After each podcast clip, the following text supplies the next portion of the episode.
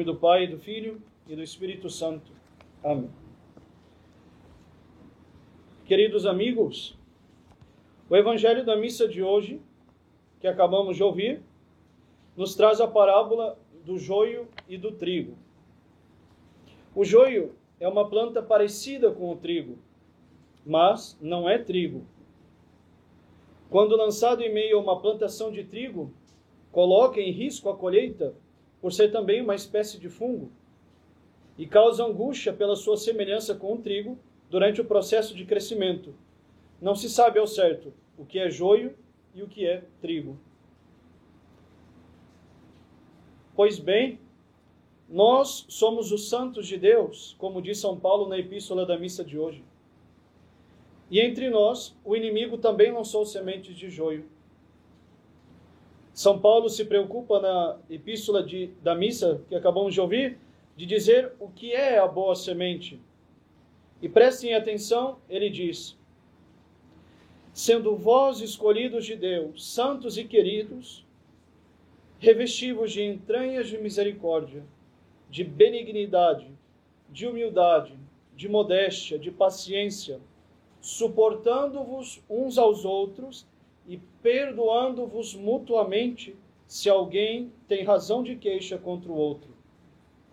Assim como o Senhor vos perdoou, assim também vós deveis perdoar aos outros.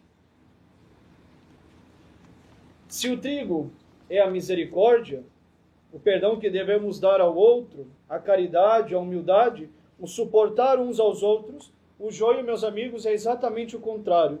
A falta de perdão, o orgulho, o desprezo. Mas eu gostaria de ressaltar hoje um dos piores joios que pode nascer entre nós: a fofoca. A fofoca engloba normalmente dois pecados distintos: a maledicência e a murmuração. A maledicência é o fato de denegrir a fama e a reputação, ou seja, falar mal do outro na ausência do outro. E se o que falamos não é verdade, a maledicência se torna calúnia. A calúnia é falar mal do outro contando mentiras sobre ele. A maledicência é falar mal do outro contando seus erros e seus pecados. Antes de mais nada, gostaria de lembrar, entretanto, que não há pecado algum quando uma pessoa sofreu uma injustiça ou foi, ou foi vítima de algum mal feito por alguém e revela isso a um amigo para atenuar a dor da ofensa recebida. Não só esse modo de proceder é comum, como a verdade é que seria muito duro exigir de alguém ofendido que não falasse nada para ninguém e não pudesse manifestar a sua dor a um amigo.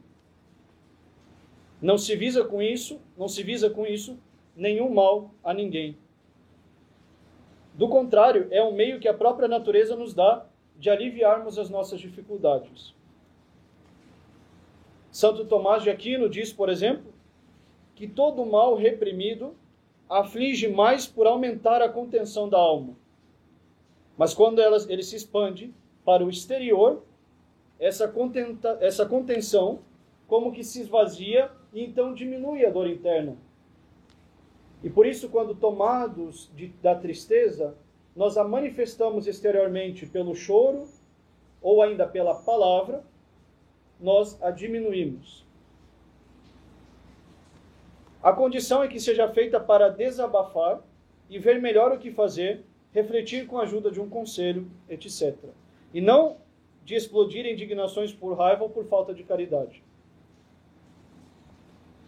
Pois bem, a fofoca ela se caracteriza por privar o outro da sua reputação por meio da maledicência ou da calúnia, se for mentira, ou então por meio da murmuração. A fofoca, meus queridos, destrói a reputação do outro, divide as pessoas e aniquila não só um direito que todos têm, que é o de manter uma boa reputação, mas também frequentemente destrói amizades e as amizades são dons preciosos. Quem encontrou um amigo, encontrou um tesouro. E é nisso que consiste a murmuração, em revelar os pecados e defeitos do outro para destruir uma amizade. E por isso São Tomás ensina que a murmuração é muito pior que a maledicência, posto que a amizade é um bem muito maior que a boa fama. Um amigo é o mais precioso entre os bens exteriores. A fofoca é o lábio do demônio no nosso dia a dia. Nunca, meus amigos, devemos destruir a reputação de alguém contando seus pecados, os seus erros ou as suas misérias. Isso é demoníaco, pois divide, e o pai da divisão é o demônio. Disse nosso Senhor no Evangelho: foi o inimigo do homem, o demônio, quem semeou este joio, a fofoca. A fofoca é própria das pessoas más que não sabem conversar se não for para falar mal da vida dos outros, pela maledicência ou então mentindo pela calúnia. Fujam, meus amigos, fujam dos fofoqueiros e fujam das fofocas. Mesmo se elas vêm vestidas de piedade. Fulano fez isso, Fulano fez aquilo, mas eu só estou te contando porque você é meu amigo ou minha amiga.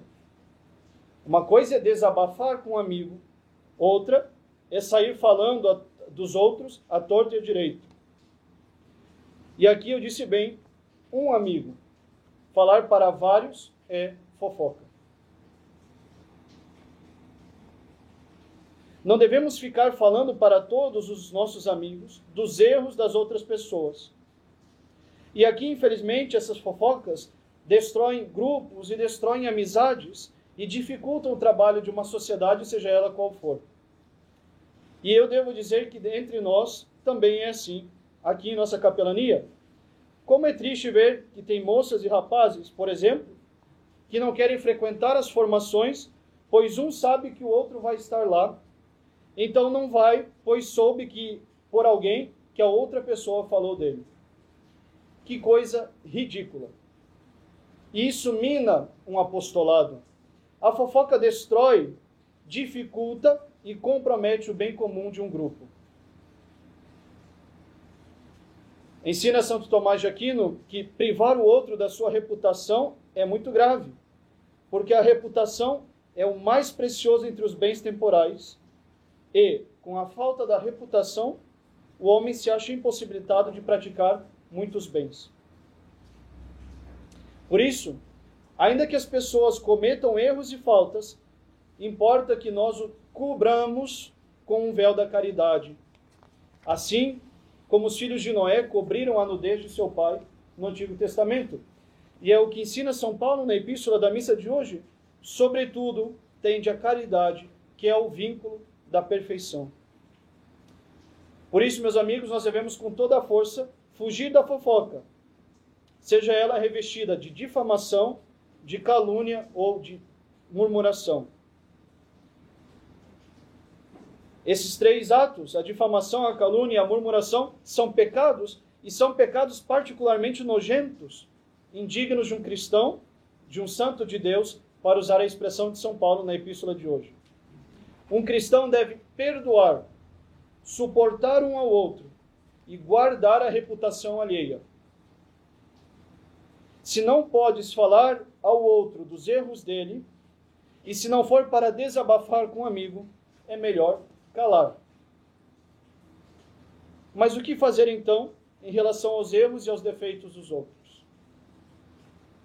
Em primeiro lugar, se isso se refere a nós, e se o outro, por suas ações, nos entristece, nós devemos, podemos, desabafar com um amigo e diminuir a nossa dor pelo desabafo e pelo consolo da amizade. Em segundo lugar, nós devemos sempre nos perguntar: se eu tivesse os defeitos, os erros e problemas que eu vejo no outro, e ainda que eles sejam verdadeiros, mas se eu estivesse, como eu gostaria que Deus me julgasse? Como eu gostaria que Deus me tratasse se eu tivesse os defeitos dos outros? E não esqueçamos, meus fiéis, na medida em que julgarmos, nós seremos julgados. Perdoai as nossas dívidas, como nós perdoamos os nossos devedores. é questão de igualdade. O remédio para a fofoca é a caridade cristã, que tem a bela função de calar as nossas bocas maledicentes e fofoqueiras. A luta contra a fofoca não é fácil, mas é imperativa. Nós devemos parar com a difamação, a murmuração e a calúnia. Onde reina a fofoca, reina a divisão e reina, portanto, o demônio. Amemos o trigo, isto é, as coisas elevadas, fujamos do joio, isto é, a fofoca, que será lançada no fogo eterno. Amemos o que vem de Deus, que é a caridade ao próximo, e fujamos da fofoca que o inimigo do homem, o demônio, plantou nos campos do Senhor. Em nome do Pai, do Filho e do Espírito Santo. Amém.